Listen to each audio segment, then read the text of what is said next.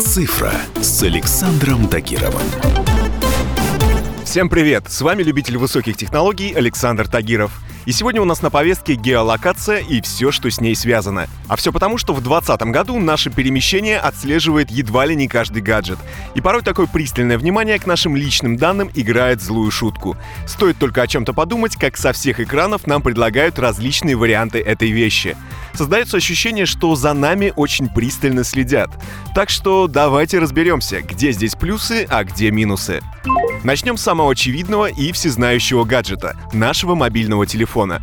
Он умеет не только считывать количество пройденных шагов, но и отлично знает, в каких заведениях и как долго вы бываете. Вот вам банальный пример. Если вы пользуетесь айфоном, то зайдите в настройки, конфиденциальность, службы геолокации, отмотайте километровое меню в самый низ и нажмите «Системные службы». И уже там, среди кучи других настроек, вы найдете вкладку «Важные геопозиции». За этим разделом, помещенным в самые дебри вашего смартфона, кроется история история всех ваших перемещений с момента покупки гаджета.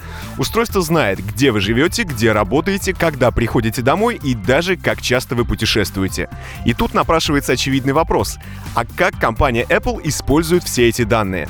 В первую очередь, большая часть информации о вас используется для передачи рекламным посредникам, которые ее изучают и таргетируют рекламу, нужную именно вам. Продавцам теперь мало знать ваш пол и место проживания. Их интересует ваш вес, предпочтения в еде и даже информация о том, том, что вы хотели купить в каком-либо магазине, но так и не купили. Однако это далеко не все, ради чего может использоваться информация, собираемая смартфонами. Если отбросить конспирологические и параноидальные теории, то есть масса причин собирать информацию о людях и использовать ее им же во благо. К примеру, данные о местоположении и частоте посещения тех или иных мест могут использоваться как база для совершенствования транспортного сообщения, стихийных бедствий и демографических вопросов. В частности, в Китае уже сейчас применяют систему анализа анализа данных о перемещении смартфонов, чтобы идентифицировать людей, которые контактировали с зараженными вирусом. Так, в одной из провинций Поднебесной было отслежено более 5000 человек, которые посещали зараженные районы. В результате около 2000 из них поместили в карантин. Информацию, которую собирают о вас гаджеты, порой используют самыми неожиданными способами. К слову, фитнес-трекеры и гаджеты для здоровья могут владеть данными, которые вам бы не хотелось распространять. Например, страховые компании могут устанавливать стоимость страховки, исходя из образа жизни и реальных данных о здоровье человека. Причем уже зафиксирован случай, когда страховая компания собирала данные о соблюдении лечения через специальный аппарат для искусственной вентиляции легких и забрала его у больного, узнав, что он не соблюдает назначение.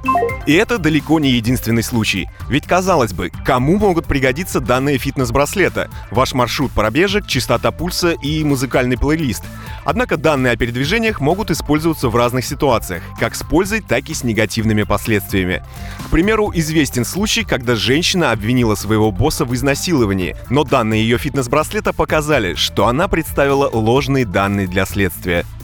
На этом у меня все. С вами был Александр Тагиров. Ищите мои подкасты на всех популярных платформах, подписывайтесь, ставьте лайки и оставляйте комментарии.